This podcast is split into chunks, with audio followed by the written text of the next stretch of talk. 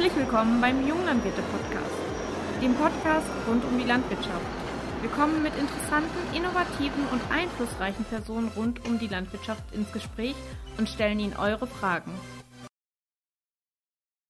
Hallo und herzlich willkommen zu unserer neuen Podcast-Folge zum Junglandwirte Podcast. Ähm, heute sprechen wir mit Patrick Liste, den stellvertretenden Chefredakteur vom Wochenblatt. Hallo, Herr Liste. Hallo, grüß Sie. Äh, als erstes würde ich sagen, klopfen wir mal ein paar allgemeine Sachen ab. Uns interessiert natürlich, wer sind Sie, was machen Sie, wie sind Sie zu Ihrem Job gekommen, was motiviert Sie zu Ihrer täglichen Arbeit? Okay, geht sofort los. Also, wer bin ich? Mein Name ist Patrick Liste, äh, 37 Jahre alt, verheiratet, äh, zwei Kinder, äh, wohne im Sauerland. Ähm, was mache ich aktuell? Ähm, ich bin seit 2007 ähm, hier beim Landwirtschaftsverlag, habe verschiedene Stationen durchlaufen, kann ich gleich noch was zu sagen, und bin aktuell Chefredakteur beim Wochenblatt für Landwirtschaft und Landleben. Ähm, wie bin ich dazu gekommen? Ähm, das ist wahrscheinlich für viele eine Frage, wie kommt man dazu, ähm, als Schreiberling äh, irgendwann zu enden? Ähm, das ist eigentlich äh, so ein bisschen entstanden wie die Jungfrau äh, zum Kind. Ähm, denn ich habe in Soest studiert äh, und da gab es die sogenannten äh, Soester Agrargespräche. Da wurde irgendwer Prominentes eingeladen, der dann einmal, einmal im Monat abends einen Vortrag gehalten hat, so rund ähm, aus der Agrarbranche, was sich da gerade tut. Und eines Abends war Bertolt Achler, mein ehemaliger Chef dort, und hat Berufe im Agrarmedienbereich vorgestellt. Äh, und irgendwie haben alle meine Kommilitoninnen und Kommilitonen dem Kopf geschüttelt und haben gesagt, nee, also irgendwie jede Woche Seminararbeit, das, das kann es nicht sein.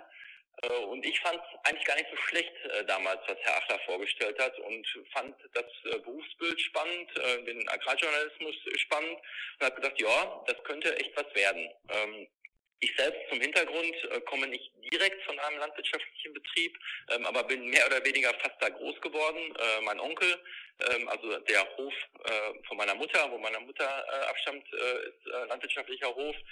Mein Onkel äh, hat ihn geführt, muss ich sagen, ist Junggeselle geblieben und ich bin eigentlich immer in der, in der Kindheit da gewesen und für mich war von Anfang an klar, ich gehe in die Landwirtschaft rein, wenngleich ich wusste, der Betrieb selbst ähm, ist zu klein, dass ich ihn später mal als Vollerwerb äh, führen kann. Ähm, mein Onkel ist dann leider viel zu früh verstorben, ähm, hat mir den Hof vererbt. Ähm, deshalb habe ich Landwirtschaft äh, studiert ähm, und äh, ja, äh, deswegen war klar, äh, ich, ich mache das und wo dann Herr Achler äh, mal relativ spannend dargestellt hat, was Agrarjournalismus ist, habe ich gesagt, okay, dann bewirbst du dich einfach mal äh, bei Top Agrar. Das habe ich auch 2006 gemacht ähm, und dann ging es relativ schnell und ab 2007 äh, bin ich hier äh, im Landwirtschaftsverlag. Habe dann ganz klassisch als Volontär angefangen ähm, im Rinderressort von Top Agrar, viele, viele Jahre als äh, Rinderredakteur dort gearbeitet und bin dann 2019, habe ich das Angebot hier äh, im Verlag bekommen, zum Wochenblatt für Landwirtschaft und Landleben zu wechseln, was ich dann gerne angenommen habe äh, und bin seitdem hier. Und wenn ich an dieser Stelle dann sofort mal die Frage stellen darf, hätten Sie die Landwirtschaft doch behalten, wären es Kühe oder Schweine geworden? Äh, das wären Kühe gewesen. Also wir hatten einen äh, Betrieb, äh, 20 Kühe ähm, im Anbindestall leider noch. Wie gesagt, mein Onkel Junggeselle geblieben, hat dann ähm, quasi den Betrieb nicht weiterentwickelt, weil er nicht ahnen konnte, dass er irgendwann mal einen Neffen hat, der so viel Spaß an Landwirtschaft hat ähm, und das weitermachen würde. Ähm, von daher äh, bis zum Tod von meinem Onkel ähm, hatten wir die Kühe in Anbindehaltung ähm, und äh, jetzt äh, muss ich leider alles äh, verpachten, habe aber einen ganz engen Draht äh, zu meinen Verpächtern und bin also nach wie vor jeden, jeden Samstag da, ähm, helfe mit auf dem Hof, was mir auch ganz, ganz wichtig ist, ähm, dass ich äh, selber noch die Gummistiefeln anhab und mich ärgere, wenn eine Hydraulikschlauch oder ähnliches platzt am Trecker, weil ähm, dann äh, behält man die Bodenhaftung. Das ist mir ganz wichtig auch für, für den Job hier. Ja, ähm, dann kämen wir direkt dann im Grunde ja zu Ihren Tät Kerntätigkeiten in Ihrem Job. Also wenn Sie da äh, die Bodenhaftung brauchen, wofür denn dann? Äh, genau, also die Kerntätigkeiten, die haben sich natürlich ähm, schon äh, verändert. Also wo ich hier angefangen habe als Volontär, als Redakteur, ähm, da sind die Kerntätigkeiten natürlich das ähm, Recherchieren ähm, und das Schreiben von Artikeln und das Aufbereiten von Informationen äh, für Print ähm, und für Online. Das ist ähm, eigentlich das tägliche Tun eines Redakteurs, dass er ganz nah am Puls ist, an den Themen dran, an den Sorgen und Nöten der Leser. Und das sind die Landwirte und Landwirtinnen, und alle, die in der Agrarbranche äh, unterwegs ist. Das ist das Kerngeschäft ähm, eines Redakteurs und da ist er natürlich ganz vielfältig unterwegs.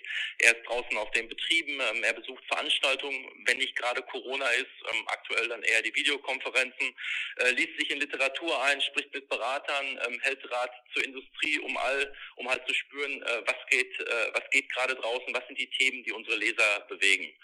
Ähm, inzwischen ähm, hat sich das natürlich etwas gedreht. Als, als Chefredakteur ähm, kommt man automatisch natürlich mehr in die Managementaufgaben auch rein. Das heißt, ähm, die strategische Weiterentwicklung und Ausrichtung ähm, des Blattes ähm, und natürlich auch, dass man, na ich sag mal, den Laden am Laufen hält. Also ähm, alles rund um Personal, ähm, äh, was sich da dreht, ähm, gehört natürlich jetzt auch äh, zu meinem Aufgabengebiet und ähm, nimmt auch viel, äh, viel Arbeitszeit in Anspruch, weil es extrem wichtig ist. Ähm, denn ähm, so ein Laden, der muss laufen und da bedarf es vieler Stellschrauben, damit er wirklich am Ende auch jede Woche ein gutes Heft macht. Okay, und ähm, wir konnten sie aber auch jetzt im Herbst zum Beispiel, äh, aber auch, glaube ich, morgen in, in Lippe äh, als Moderator erleben. Ist das so was Zusätzliches, was ja im Grunde eigentlich gar nichts mit ihrem, ihrem Job als Redakteur oder als äh, ja beim Wochenblatt an sich zu tun hat? Ist es so eine kleine Leidenschaft, die Ihnen auch Freude bereitet? Äh, sowohl als auch. Also ich glaube schon, ähm, dass es mittlerweile zum Berufsbild eines Redakteurs ähm, hinzugehört, ähm, auch solche Sachen, so Moderation oder Vorträge ähm, zu übernehmen. Ähm, ich glaube, das ist etwas, was sich insgesamt im Berufsbild des, ähm, des Journalisten ähm, in den vergangenen Jahrzehnten entwickelt hat.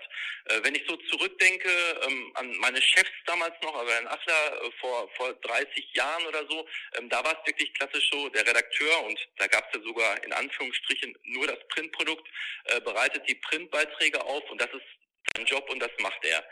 Ich glaube, das heutige Bild eines ähm, Redakteurs ähm, und insbesondere in dem Fall muss ich sagen eines Chefredakteurs ähm, gehört auch dazu, äh, dem Blatt ähm, ein Gesicht zu geben äh, und zwar sichtbar zu sein, da wo die Diskussionen laufen. Und da bietet sich nun mal die, die Rolle eines Moderators an, weil es ja ich sag mal, etwas verglichen. Das ist, was wir für einen Beitrag auch machen. Da holen wir auch verschiedene Stimmen zu einem Thema zusammen ähm, und ähm, geben, gießen das dann in einen Beitrag rein, ähm, um dem Leser halt die verschiedenen Sichtweisen darzustellen. Und ähm, auf so einer Veranstaltung wie morgen ähm, ist ja nichts äh, anderes. Wir haben verschiedene Diskussionsteilnehmer und meine Aufgabe ist es dann da, ähm, die verschiedenen Stimmen einzufangen, so ein bisschen die Gemeinsamkeiten, aber auch die Reibungspunkte, die bei verschiedenen Themen sind, rauszuarbeiten und den Zuhörern dann zu zeigen, aha, okay, ähm, das sind so die Punkte, äh, Seite A, Seite B, ähm, da gibt es offenbar noch Unstimmigkeiten, da ist noch ein bisschen äh, was zu klären. Und das ist das. Und ich glaube, ähm, steht äh, jedem Blatt und somit auch dem Wochenblatt gut zu Gesicht, äh, wenn sie auf solchen Veranstaltungen sichtbar sind. Ähm, und natürlich nehme ich da auch jede, jede Menge von mit. Denn das ist ja einmal die Vorbereitung für so ein Thema, dann die Diskussion selber ähm, und insbesondere äh, die Gespräche danach. Das ist aktuell in Corona-Zeiten natürlich etwas schwieriger, ähm, weil alles digital läuft.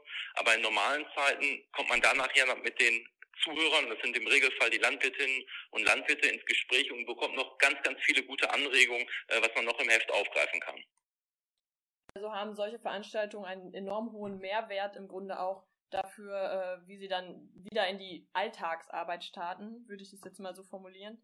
Absolut. Ähm, und äh, gibt es denn aber irgendwas, wo Sie sagen, okay, das ist so mein Highlight äh, im Job? Also Highlight ist eigentlich immer, äh, auch, auch jetzt noch, auch wenn es nicht mehr so oft ist, wenn ich rausfahre ähm, zu den Menschen selber, also zu unseren Lesern. Ähm, und ähm, ich mich so ein bisschen von der Begeisterung und Euphorie ähm, anstecken lasse, was diese Menschen antreibt. Ähm, das sind auf der einen Seite natürlich unsere Landwirtinnen und Landwirte, ähm, wenn ich eine, auf den Betrieb fahre ähm, und die mir den, den Betrieb vorstellen, wie sie ihn entwickelt haben, äh, möglicherweise in Familiengenerationen schon, äh, wo sie heute stehen und was sie alles geleistet haben. Ähm, das finde ich einfach klasse, da geht mir ähm, immer das Herz auf. Ähm, das ist aber genauso, ähm, wenn ich äh, bei Nicht-Landwirten bin, und, sondern bei, bei Menschen im ländlichen Raum, äh, die oft mit viel, viel Ehrgeiz sich ehrenamtlich engagieren, ähm, in Vereinen ähm, und da ganz, ganz tolle Sachen auf die Beine stellen, die da wirklich zum Dorfleben ähm, und zur Verbesserung des, des ländlichen Raums beitragen. Und ähm, das ist eigentlich das, was absolut meine Highlights ist, was ich sehr, sehr gerne mache und genieße. Und auf der anderen Seite so unangenehme Situationen? Muss ich sagen, habe ich toi toi toi äh, bisher relativ wenig gehabt ähm, in den äh, gut 14 Jahren, wo ich jetzt äh, hier bin. Ähm, das ist schon, schon ich insgesamt ein gutes Zeichen, ähm, dass es ähm, mir in Summe sehr, sehr viel Spaß macht. Und ich glaube, das ist auch etwas, was wirklich im Vordergrund stehen sollte. Bei allem Stress, den ein Job macht, äh, muss irgendwie am Ende immer sein, ja, eigentlich macht es mir riesen Spaß. Ähm, natürlich gibt es Tage, wo man denkt, boah, heute wärst du besser irgendwie nicht aufgestanden, es klappt gar nichts oder du hast nur unangenehme äh, Themen und Entscheidungen ähm, ähm, auf dem Tisch liegen. Ähm, aber so richtig, richtig unangenehme äh, Sachen hatte ich eigentlich höchst selten. Ähm, das war vielleicht mal als, als junger Redakteur, wenn man ähm, ein, ein heikles Thema recherchiert hat, wo am Ende rauskam, Mensch, ähm, jetzt muss ich mal der Firma, äh, dem Politiker ähm, oder wem auch immer ein bisschen vor Schienbein treten, weil es nicht gut war, was er getan hat, äh, da für die äh, Landwirte und Landwirtinnen, ähm, dann ist das Echo, was da teilweise kommt, je nachdem, wie hart der Tritt war, äh, schon enorm. Ähm, dass es dann natürlich eine, eine deutliche Antwort gibt, die dann oft ähm, über Geschäftsführung oder Chefredaktion kommt. Das heißt, derjenige, äh, den man kritisiert hat, ähm, lässt dann seinen Nachhall über die Geschäftsführung oder die Chefredaktion an denjenigen, der es geschrieben hat, ausrichten. Da muss ich aber sagen, ähm, fand ich es immer klasse, dass hier im LV ähm, sowohl die Chefs als auch die Geschäftsführung immer ähm, hinter uns Redakteurinnen und Redakteuren äh, gestanden haben äh, und ähm, da unsere Arbeit verteidigt haben, also den kritischen Journalismus, ähm, egal äh, wie heikel es gerade war. Ähm, und das habe ich als, als junger äh, Redakteur immer mitgenommen. Ja, und jetzt ist es eigentlich so, ähm, in meiner neuen Rolle als, als Chefredakteur bin ich jetzt äh, derjenige, der äh, unseren jungen Kolleginnen und Kollegen äh, den Rücken frei hält, äh, wenn es denn mal irgendwie bremsig wird und äh, Kritik im Nachgang gibt. Und das ist im Grunde ja auch äh, super wichtig, weil also nicht nur bei mir zu Hause, ich denke in ganz, ganz vielen Haushalten, wo das Wochenblatt äh, jede Woche auf den Tisch kommt, äh, klar ist, okay, da, wenn da was drin steht, dann ist das auch so. Und äh, das da finde ich dann schon wichtig, dass das auch äh, von, von oben nach unten supportet wird und dass niemandem nach dem Mund geredet wird, sondern es, gerade in der Landwirtschaft haben wir viele Kontroversen und schwierige Themen und da muss auch mal Tacheles gesprochen werden. Ähm, eine unserer Le Zusch oder Zuhörerinnen in dem Fall sind es ja, ähm, wir haben im Vorhinein auf Instagram und Facebook dazu aufgerufen, Fragen für sie zu stellen. Ähm, hat die Frage formuliert, äh, fehlten Ihnen auch schon mal die Worte oder die Fragen, beziehungsweise gab es Texte, die schwer zu verfassen waren zu irgendeinem Thema? Mhm. Äh, fehlten einem die Worte. Also ähm, bei manchen Antworten äh, von Gesprächspartnern fehlt mir dann schon mal die Worte, die ich bekommen habe. Aber ich glaube, gemeint ist eher, wenn ich in einem Interview bin oder ähnliches, ähm, ob, ob, mir da äh, irgendwie die Frage nicht einfiel oder keine Frage kam. Ähm, im Regelfall ist es so, dass ich mich für, für Interviews, für Gespräche ähm, sehr gut vorbereite. Und ich glaube, das ist auch, auch sehr wichtig, wenn man äh, wirklich was rauskitzeln möchte mit, von seinen Gesprächspartnern.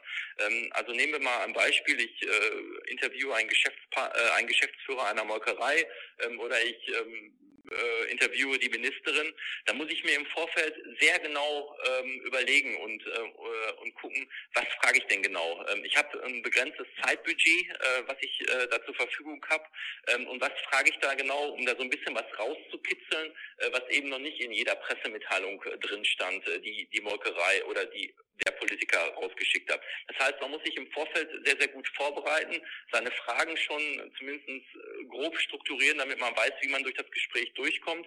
Und das ähm, ist eigentlich zu meiner Wahrnehmung nach ähm, eine gute Hilfestellung, dass man nicht auf einmal da steht und weiß nicht, äh, welche Fragen man stellen soll.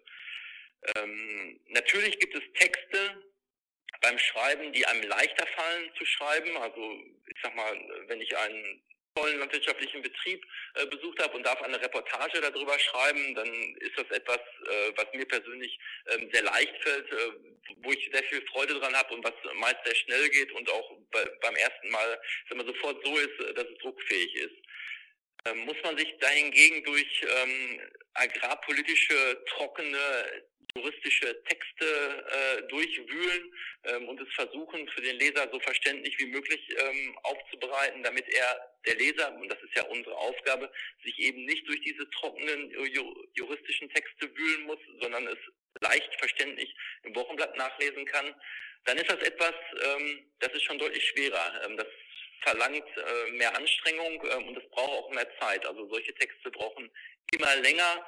Ähm, machen auch, wenn man ganz ehrlich ist, nicht so viel Spaß wie eine Reportage, sind aber extrem wichtig und wir wissen, dass äh, unsere Leser das sehr schätzen. Ich habe vor einiger Zeit äh, zu, meinem, zu meinen Abi-Zeiten ein Praktikum beim Wochenblatt gemacht. Und zwar ähm, da war ich da bei Armin oder unter den Federn von Armin Asbrand. Äh, der hat mich da begleitet und äh, ich durfte für ihn äh, dann mit meinem Namen ein, äh, ein Gerichtsurteil oder einen Text zu einem Gerichtsurteil verfassen. Ich glaube, er hat es häufig mehrere Male korrigiert oder mit mir zusammen nochmal besprochen, weil es wirklich nicht so einfach war.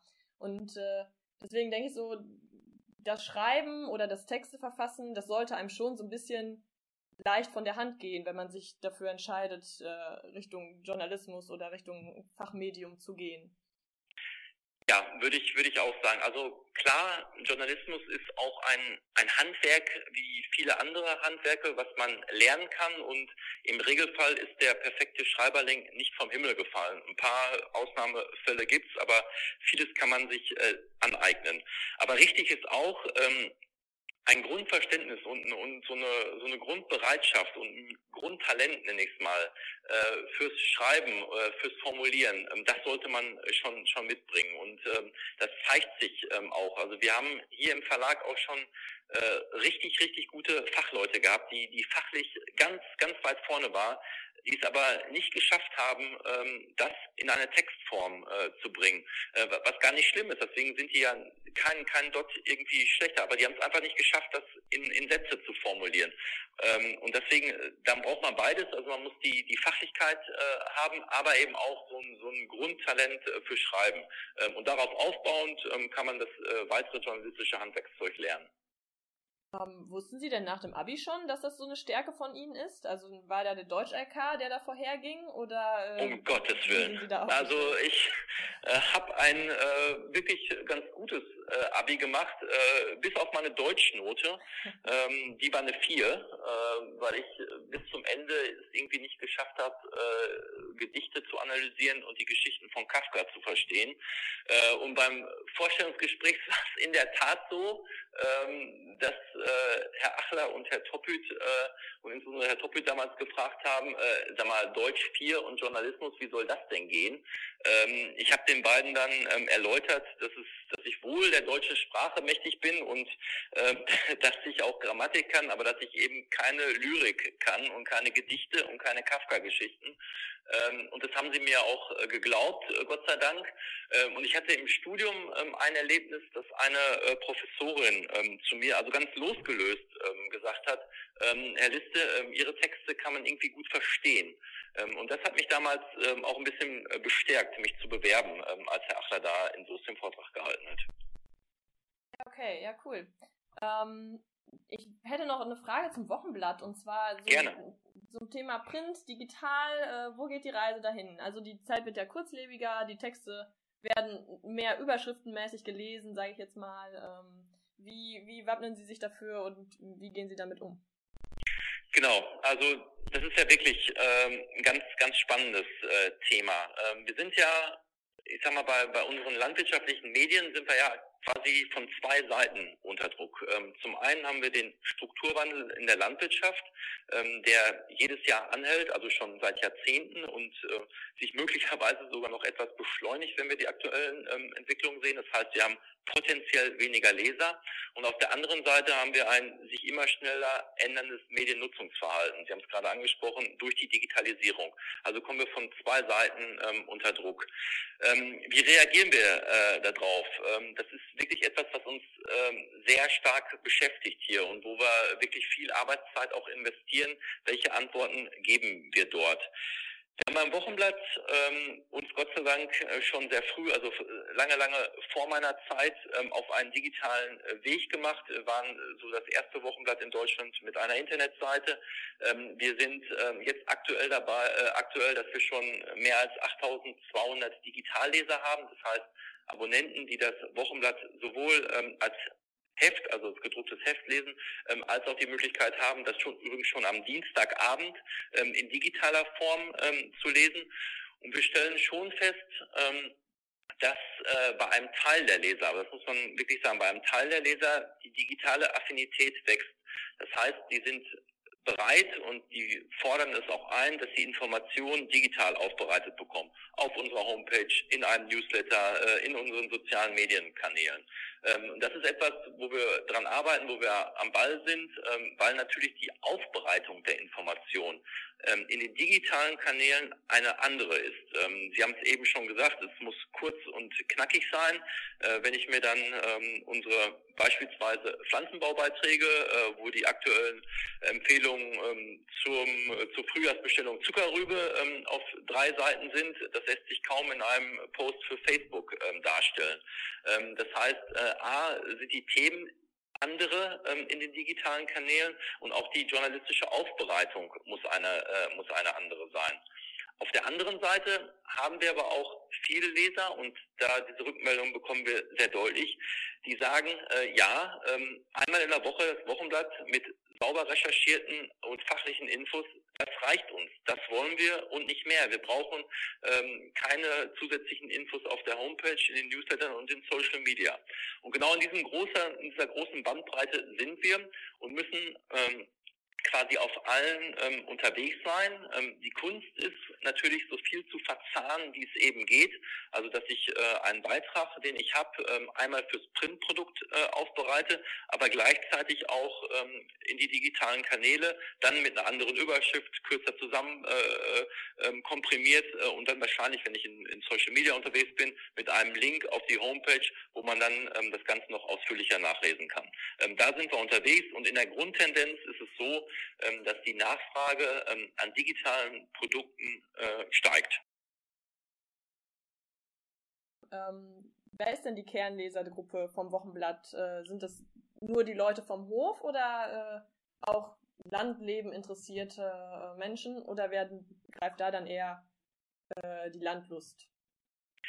Genau, also erstmal können wir ja, und das sagen wir auch äh, mit Stolz, ähm, das Wochenblatt ist für die ganze Familie. Ähm, also äh, das ist etwas, was wir immer wieder feststellen, ähm, dass wirklich ähm, alle Familienmitglieder und selbst wenn es mehrere Generationen sind, von Oma, Opa bis zu den Enkeln und ähm, dazwischen die Familie ist, ähm, Inhalte finden, die sie gerne im Wochenblatt lesen. Und das genau ist auch unsere Strategie.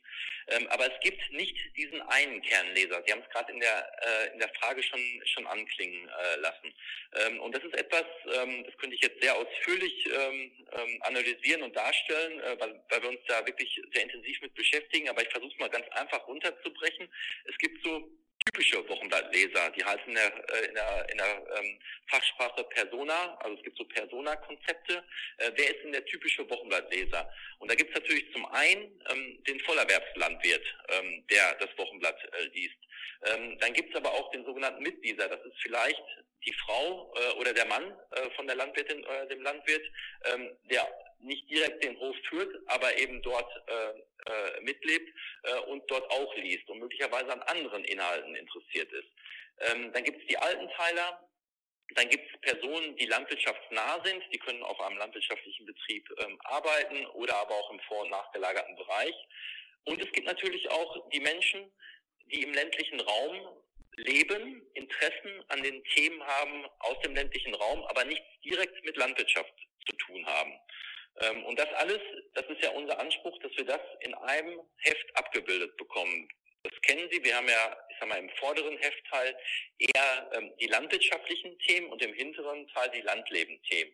Und äh, es gibt durchaus Leser, die nur vorne lesen und nur hinten lesen. Es gibt aber auch welche, vor allem wenn es durch die Familie wandert, die halt ähm, selektiv verschiedene Stellen des Heftes lesen. Deswegen kann man es gar nicht ganz genau sagen, wer ist denn die Kernlesergruppe, weil wir eben verschiedene Personen haben, ähm, die das Wochenblatt lesen.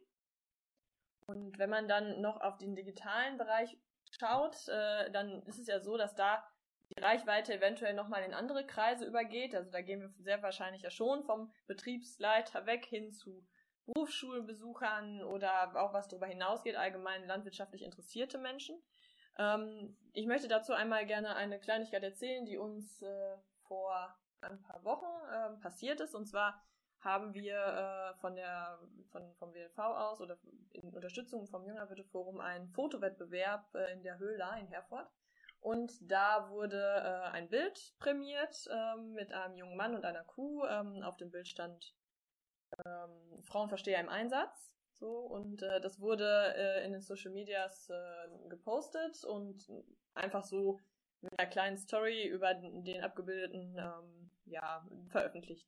Und dann ist es passiert, dass eine, äh, ein sogenannter Tierschutzhof, Leben, ich, ich, sage eh falsch, wie es heißt, also ein Lebenshof für Tiere, ähm, da äh, das äh, aufgegriffen hat und äh, da unglaublich negativ drauf losgegangen ist. Also so, wenn der junge Mann Verständnis für seine Tiere hätte, dann müsste er nicht so viel Abstand zu der Kuh halten, wenn überhaupt, wie, wie er sie überhaupt halten könnte und wenn es ja ein Frauenversteher wäre, ob das denn nicht ein bisschen sexistisch wäre und dergleichen. Und dann haben wir uns natürlich gefragt, okay, was ist jetzt die vernünftigste Reaktion, damit umzugehen? Und ähm, wir betrachten das ja vielleicht aus einer nicht ganz so professionellen Art und Weise wie Sie. Also wie, was passiert oder was, was, wird, was macht das Wochenblatt, wenn das unter äh, Beiträgen, äh, ja, die aus der ähnlichen Richtung gehen oder aus kritischen Themenbereichen, sagen, kastrieren, Schwänze kopieren, enthornen, all sowas ähm, mal vorkommt, dass da negativ reagiert wird. Genau, also die Gefahr ähm, des sogenannten Shitstorms, das ist ja das, was Sie gerade ansprechen, die ist insbesondere in den sozialen Medien da und da ähm, vor allem äh, bei Facebook. Ähm, das ist ähm, echt ein Thema, äh, was wir uns hier insgesamt äh, ähm, mit beschäftigen, weil wir das ganz ehrlich gesagt hier bei unseren allen Agrarmedien und in dem Fall spreche ich gar nicht, nicht nur fürs Wochenblatt, sondern ähm, das haben glaube ich alle Agrarmedien ähm, schon mal durchlebt, ähm, dass man aus unserer Sicht äh, ein, ein Foto, äh, einen Text postet, ähm, der völlig, völlig okay ist ähm, und dann auf einmal erschrocken ist, ähm, binnen welcher Zeit da äh, wirklich negative Kommentare drunter kommen. Ähm, das ist etwas, wo wir alle auch lernen. Ähm, da kann ich jetzt fürs, fürs Wochenblatt sprechen. Also äh, bei uns ähm, ist es so, wir haben innerhalb des Wochenblatts ein sogenanntes äh, Digitalteam, äh, was die digitalen Kanäle und eben auch die Social Media Kanäle betreut ähm, und auch immer ein Auge drauf hat. Äh, das heißt jetzt nicht, dass die von morgens bis abends äh, und auch nachts ähm, nur da sitzen und gucken, ob jetzt ähm, irgendwelche Kommentare kommen, ähm, aber die schon äh, gucken, also auch nochmal abends reingucken und auch am Wochenende entwickelt sich da gerade so eine Welle, weil das kann wirklich binnen Stunden gehen, dass da so eine richtige Lawine durch das Netz rollt. wir selber haben schon die Erfahrung gemacht, es gibt bestimmte Themen und Sie haben sie gerade schon, schon angesprochen. Ähm, das ist so äh, quasi die Alarmklingel, äh, wann ähm, bestimmte Nichtregierungsorganisationen oder Gruppierungen dann darauf an, äh, anspringen und einen Shitstorm ähm, lostreten. Also muss man schon mal genau gucken, ähm, A, äh, bringe ich die Themen und B, wann bringe ich sie, also dass ich sie dann auch steuern kann. Ähm, dann muss man, glaube ich, sehr genau gucken, äh, was ist noch in einem Maße, ähm, um es quasi laufen zu lassen, dass ich einfach sage, okay, ähm, ähm, das ist jetzt voll daneben, aber ich lasse das einfach unkommentiert und lasse es laufen, ähm, ohne dass ich es versuche einzufangen. Äh, und dann ist ein Punkt erreicht, ähm, und da gibt's ja, das werden Sie haben, das haben wir auch, eine sogenannte Netiquette, also das sind unsere Spielregeln ähm, hier für Kommentare auf Social Media. Äh, wer sich nicht dran hält, ähm, der fliegt eben raus, da wird gelöscht. Ähm, oder aber, wann ist ein Punkt erreicht, wo ich als Medium dann nochmal einschreite und versuche, die Diskussion zu versachlichen. Ähm, das muss man wirklich immer einzelfallmäßig entscheiden. Also da gibt es nicht den einen Fahrplan. Ähm, ich habe da selber schon mal Fortbildungen zu äh, besucht. Ähm, es gibt da ein paar positive Beispiele. Also ich habe noch eins im Kopf, äh, die Deutsche Bahn. Äh, das können Sie sich vorstellen. Äh, die bekommt auch nicht nur Likes äh, in Social Media, äh, wenn die Bahn zu spät kommt oder Züge ausfallen. Ähm, die haben da ein ganzes Social Media Team. Ähm, und manchmal gelingt es denen, äh, mit einer humorvollen Art und Weise die Stimmung runterzuholen und den Shitstorm abzuwenden aber beileibe auch nicht immer. Beileibe auch nicht immer. Ähm, und von daher ähm, ist es wirklich immer äh, eine gute Abwägung. Ich muss schauen, wann poste ich was. Ähm, ich muss ein Auge drauf haben ähm, und ich muss schauen, wann grätsche ich rein, versuche das runterzubringen und wann ist ein Punkt erreicht, äh, wann ich etwas schließen muss oder löschen muss. Also beispielsweise, wenn äh, Personen diffamiert werden, wenn jemand persönlich attackiert wird, äh, wenn es in irgendwelche rassistischen ähm, Äußerungen oder ähnliches geht, äh, da muss man rigoros ähm, dazwischen greifen und löschen. Weil ich denke, die, das ist jetzt absolut nicht landwirtschaftlich gesehen, aber das, also das betrifft alle. Im Netz ähm, sind die Menschen mutiger und äh, lauter und insbesondere die lauter, die manchmal auch extremer sind. Ja. So ist es. Und es suggeriert dann sogar ähm, teilweise, dass diese mit Extrempositionen ähm, in der Mehrheit wären, äh, weil die halt äh, kleine Gruppierungen sind, aber extrem laut, weil sie verbal sehr stark ähm, auftreten ähm, und die Mehrheit, die es anders sieht, äh, schweigt. Äh, und äh, da kann durchaus ein falscher Ausdruck entstehen, bin ich ganz bei Ihnen. Ja, jetzt fällt es mir schwer, einen themenmäßigen guten Schwenk hinzukriegen. Ähm, allerdings habe ich noch was anderes auf meinem Zettel und äh, da geht es so ein bisschen um das Thema dieses Winters und des letzten Herbstes, ähm, Thema WLV, LSV, Bauernverband. Ja, was hat der Bauernverband versäumt? Warum sich LSV was Neues, äh, warum sich mit LSV was Neues gegründet hat? Was bedeutet das für die deutschen Landwirte? Ich denke, Sie sind im Rahmen aller Diskussionen die letzten Wochen und Monate dabei gewesen und äh, können vielleicht aus Ihrer Sicht mal einmal sagen, wie Sie das erlebt haben, ähm, wie dieser Aktionismus sich auch auf die äh, Landwirte ausgewirkt hat und was das so ein bisschen ja in der Basis, sage ich jetzt mal, äh, bewirkt hat und äh, ob das vielleicht Chancen bedeutet oder auch gewisse Risiken mit sich bringt, was sich da so ja, tut und vielleicht auch, wo die Reise damit hinwirkt. Mhm. Versuche ich mal. Ähm, also was hat der Bauernverband versäumt? Äh, das, ich glaube, da muss man schon etwas differenzieren. Ähm, meine Wahrnehmung äh, ist, äh, dass äh, je niedriger äh, die, die, äh, die Hierarchie des Bauernverbandes ist, ähm, desto höher ist die Wertschätzung. Ähm, also ich glaube, ähm, auf Ortsebene, ähm, auf Kreisebene, auf Landesebene, da sind die Landwirte schon sehr, sehr gut äh, zufrieden mit ihrem, mit ihrem Bauernband. Äh, zu ver verbessern gibt's immer was, keine Frage. aber die Unterstützung, äh, die sie da auch in Anspruch nehmen, sei es in Form von Beratung oder wenn es um die Ausweisung bestimmter Gebiete gibt und der Bauernverband dann einschreitet und für die Interessen der Landwirte kämpft. ich glaube, da sind viele schon sehr zufrieden zufrieden, wenngleich besser geht's immer. Wenn wir dann aber nach Berlin gucken, also in den politischen äh, Bauernverband äh, quasi rein. Ähm, da ist A, äh, die räumliche Distanz, wenn ich jetzt hier von NRW nach Berlin gucke, natürlich eine andere.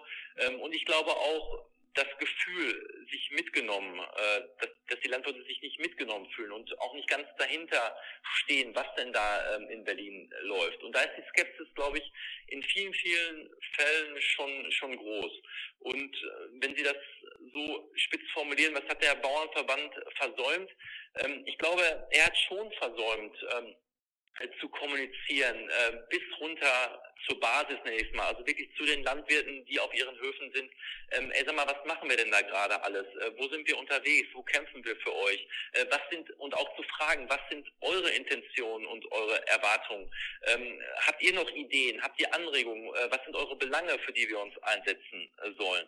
Ähm, das ist, glaube ich, ähm, etwas, äh, was nicht gut gelaufen äh, ist. Ähm, ähm, und dann, glaube ich, sind auch, ähm, ich sag mal, die Strukturen etwas, ähm, ja, ich sag mal, angestaubt. Ähm, ähm, wenn ich jetzt zum Beispiel, dann kommen wir rüber zu, zu LSV, ähm, der Bauernverband äh, viel noch, äh, ich sag mal, mit, mit Fax unterwegs gewesen, ich übertreibe jetzt so ein bisschen, ähm, obwohl wir mittlerweile in Zeiten leben mit Social Media ähm, und, und WhatsApp. Ähm, dann der Ablauf von den Versammlungen, die doch eher, ich sag mal, sehr, sehr konservativ und steif sind, also doch immer, das soll gar nicht gar nicht despektierlich klingen, aber dann äh, sehr viele Männer äh, in Anzügen und Krawatten da sind, wo doch gerade junge Menschen sagen, ey, das wollen wir doch irgendwie gar nicht, das muss doch ein bisschen, bisschen agiler sein. Da muss ich ähm, sofort, muss ich einmal einhaken an das Bild denken. Auf der ersten Seite vom Wochenblatt, der Bauernverband will weiblicher und jünger werden und es standen fünf Herren da. also meiner Danke. Sicht als, als ja. junge Landwirtstochter und äh, Landwirtin, ähm, ja, habe ich mich da nun jetzt nicht wiedergefunden äh, ohne den Herren da irgendwie zu nahe treten zu wollen. Ja, und äh, das ist das, was ich gerade beschrieben habe, Ihr Gefühl, und ich bin mir sehr, sehr sicher, ähm, da sind Sie nicht, sind Sie nicht alleine mit mit dem Gefühl. Ähm, und ähm, auf der anderen Seite sehen die Landwirte dann, ja irgendwie, jetzt kommt ja doch alles. Und dann kam halt ähm, äh, die Düngeverordnung äh, mit all ihrer Schärfe äh, und dann kam das ähm, ähm, Aktionsprogramm Insektenschutz mit all der weitreichenden Schärfe Und die Landwirte, das, das kann nicht sein, jetzt, jetzt müssen wir was machen, jetzt müssen wir was machen. Und dann hat sich LSV gegründet und war auf einmal, war auf einmal da, hat sich extrem schnell vernetzt über ähm, LSV, hat ähm, am Anfang relativ einfache Formeln gehabt, also äh, Düngeverordnung stoppen, ähm, Insektenschutzpaket stoppen. Ähm, da konnte jeder Landwirt mitgehen, weil da war jeder von betroffen, egal ob er Rind, äh, Schwein oder Ackerbau hat. Äh, das wollte niemand. Ähm, es war auf einmal eine unheimliche Energie da, ähm, also die wurde mobilisiert ähm, und das hat dazu geführt, dass LSV sich da binnen Wochen, kann man ja äh, fast sagen, äh, wirklich so extrem vernetzt äh, und gegründet hat. Ähm, das hat eine extrem hohe Mobilisationskraft äh, bewirkt. Ähm, und ähm, ich glaube, das war nötig. Ähm, das war wirklich nötig. Und ich glaube auch, ähm, der Bauernverband hätte es so nicht geschafft, was ich ihm gar nicht vorwerfe oder zu, zu Kritik mache, ähm, was einfach daran liegt, dass er ein relativ alter und etablierter Verband ist, der von der Struktur her anders unterwegs ist als so ein junges, agiles, dynamisches äh, äh, Organisation, die es da neu gegründet hat. Ähm, ich fand das ehrlich gesagt in der Symbiose klasse, äh, weil wir hatten auf der einen Seite einen Bauernverband, der politisch gut vernetzt ist, der genau wusste, wo ich irgendwo eingreifen kann, und auf der anderen Seite eine richtig dynamische Bewegung, die alle Landwirte irgendwie mobilisiert hatte. Auch die, die, wenn man ja ehrlich ist, sich vorher auch hätten beim Bauernverband äh, engagieren können, es irgendwie nicht gemacht haben, aber dann gesagt haben, nee, also jetzt da an der Demo äh, in Bonn oder in Berlin oder wo auch immer, da mache ich jetzt mit und ich lade jetzt hier auch mal meine Landtagsabgeordneten zu mir auf dem Hof ein und sage denen, was Tacheles ist und sowas. Und das war ganz klasse. Also das habe ich wirklich als, als gut empfunden und ich glaube, es war richtig und wichtig, dass das kam, ähm, um da nochmal ein deutliches Signal ähm, sowohl an Politik ähm, als auch an Gesellschaft ähm, zu, äh, zu senden.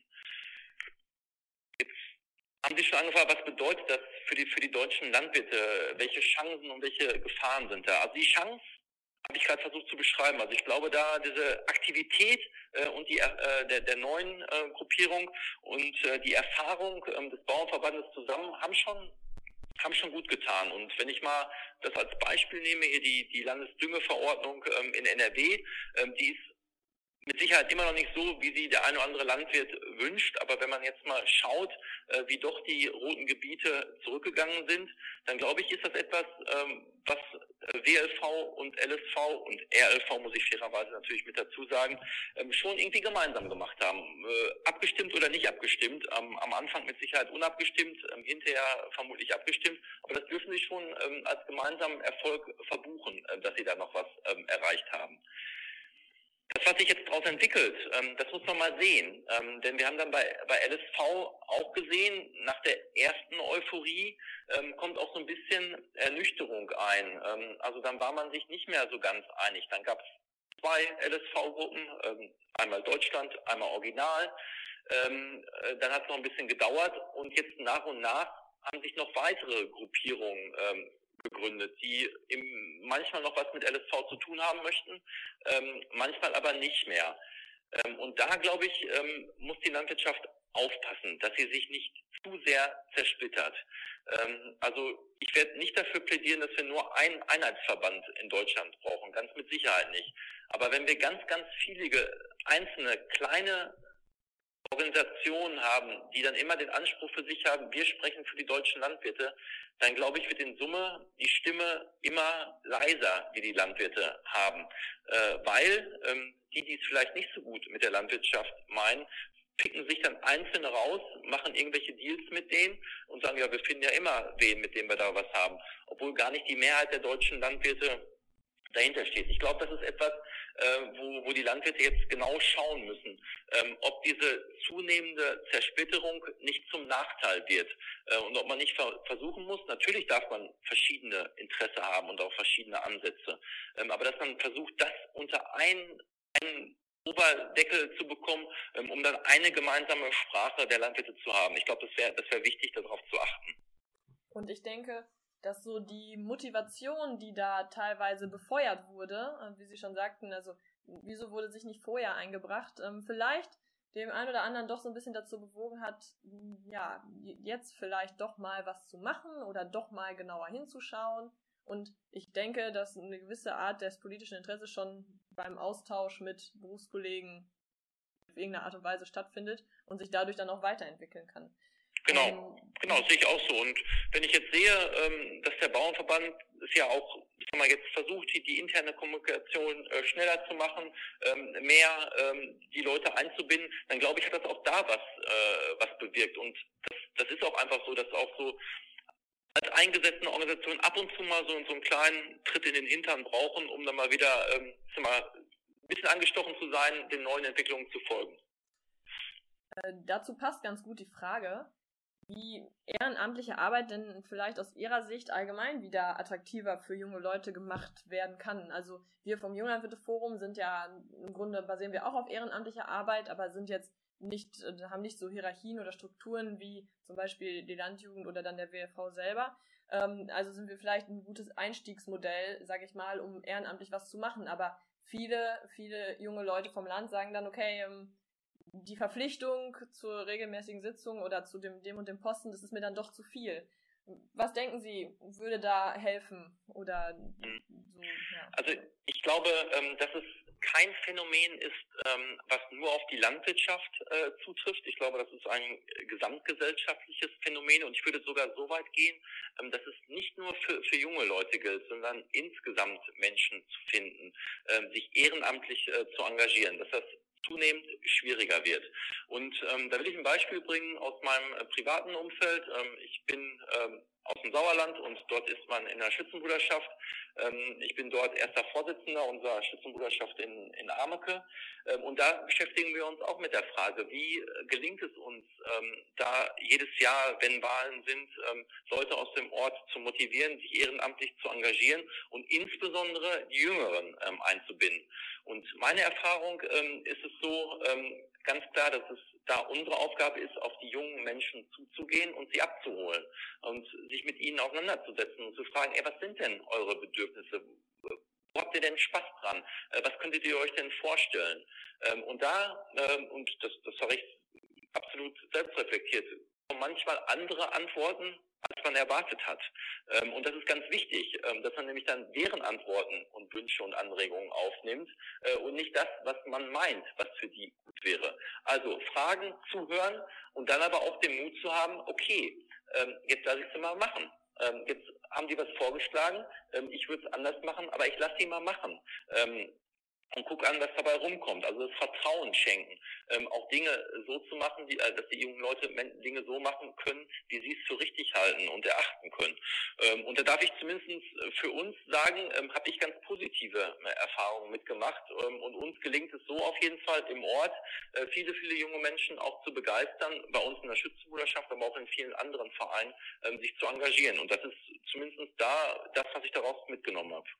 Das kann ich nur untermauern. Also das geht uns hier auch so. Wir haben lang und breit im Büro überlegt, welche Veranstaltung, welches Online-Seminar wir für mich, Viehbetriebe oder für Landjugendliche oder Junglandwirte vom Milchbetrieb machen können. Und dann haben wir überlegt, okay, wir fragen die einfach mal.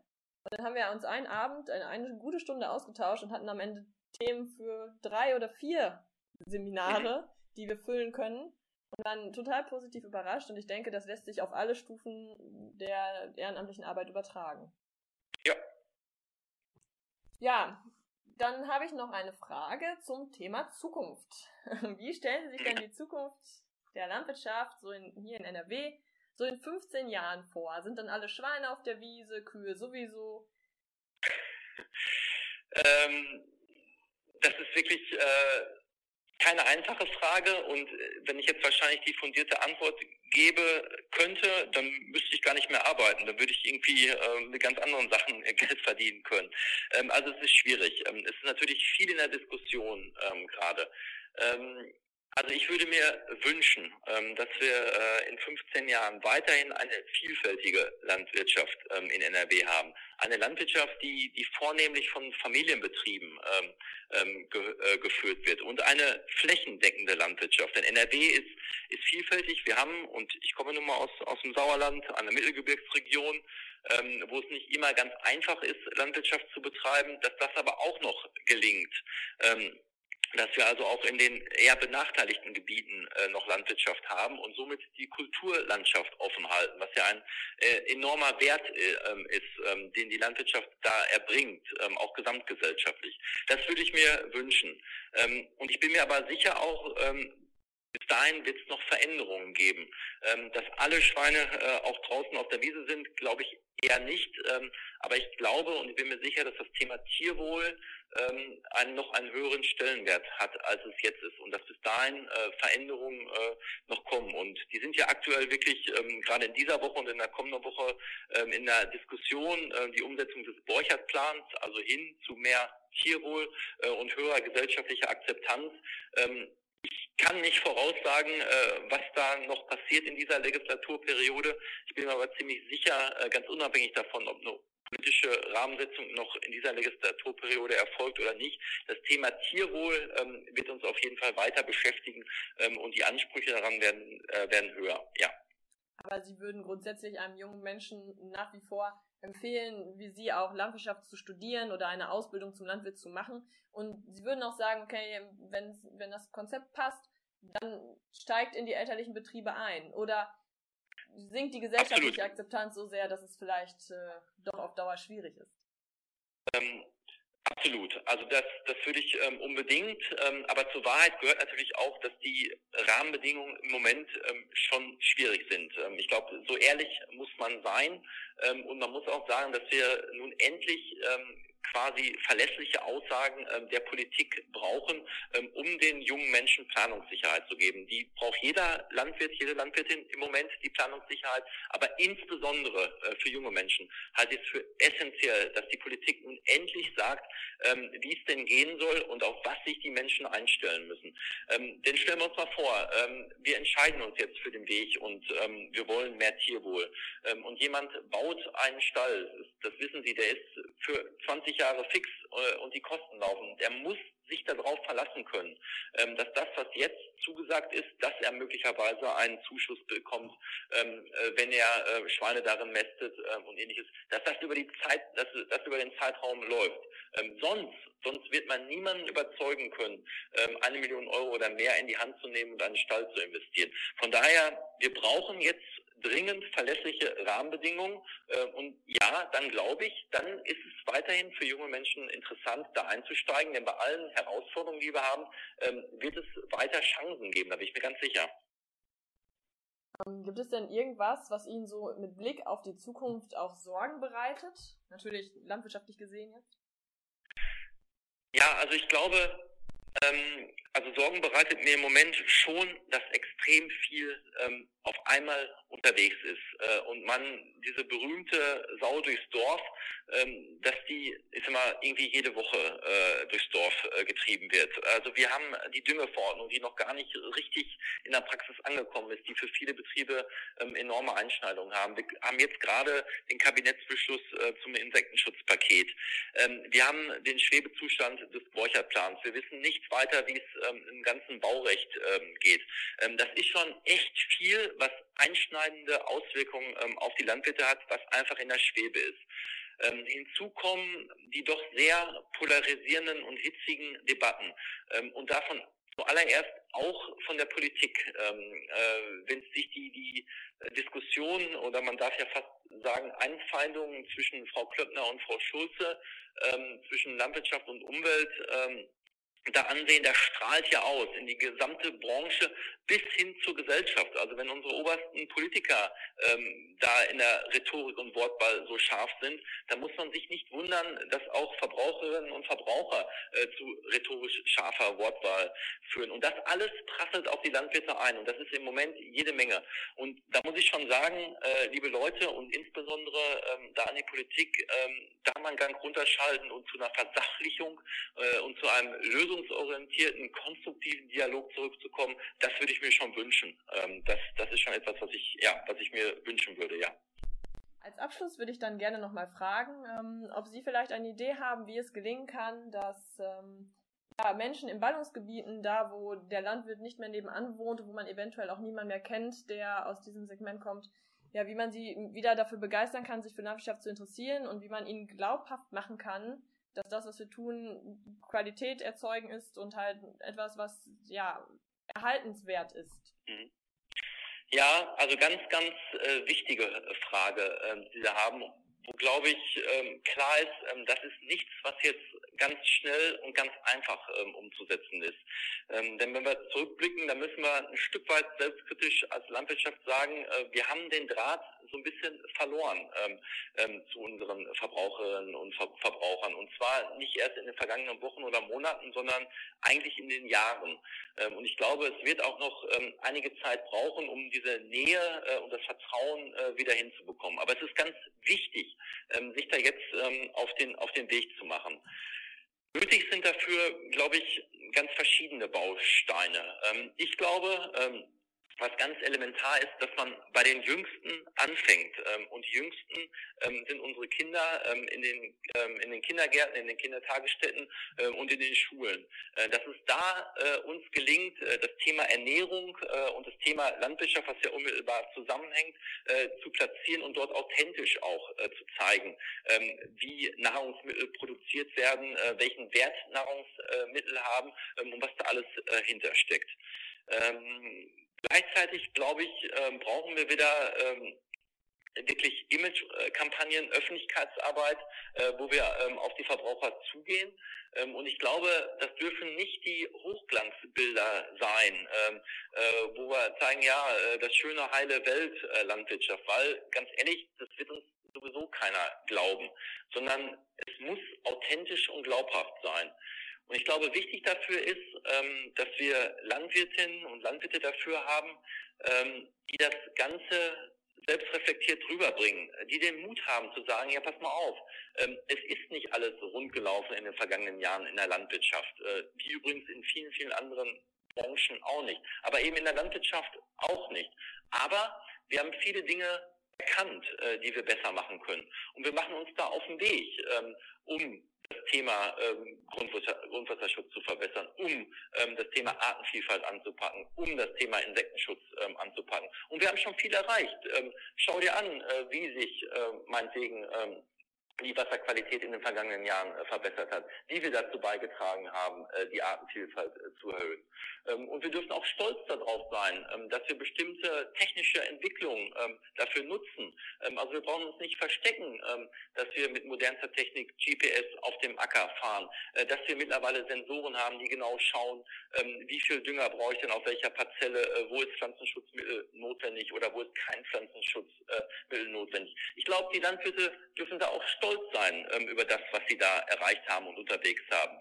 Und ich könnte mir gut vorstellen, ähm, dass wir da bei vielen Verbrauchern wirklich Eindruck schaffen und Vertrauen gewinnen. Wir werden keine Fundamentalkritiker damit umschwenken. Das, das wird nicht gelingen. Das wird aber wahrscheinlich auch gar nicht gelingen. Ähm, aber ich glaube, der Großteil der Verbraucher und Verbraucherinnen, äh, die will sich da mitgefühlt äh, nehmen, ähm, äh, fühlen. Und ähm, ich glaube, das könnte, könnte was bewirken. Ich würde sagen, das sind wirklich gute Abschlussworte, nämlich positive Worte, dass wir ja, schaffen, den Eindruck oder unsere Arbeit an die, an die Menschen da draußen doch weiter zu vermitteln. Und ich glaube, das muss das obere Ziel sein, ähm, weil wir nämlich eigentlich eine gute Branche sind und viel zu zeigen haben, was positiv und toll ist. Ja, und damit würde ich dann gerne schließen. Ich danke Ihnen für die Ausführungen. Und, ich danke Ihnen. Ähm, freue mich, wenn wir uns vielleicht demnächst mal live sehen und nicht nur über das In Präsenz, genau. Wenn euch diese Folge gefallen hat, abonniert unseren Podcast und folgt dem Jungen Bete Forum auf Instagram.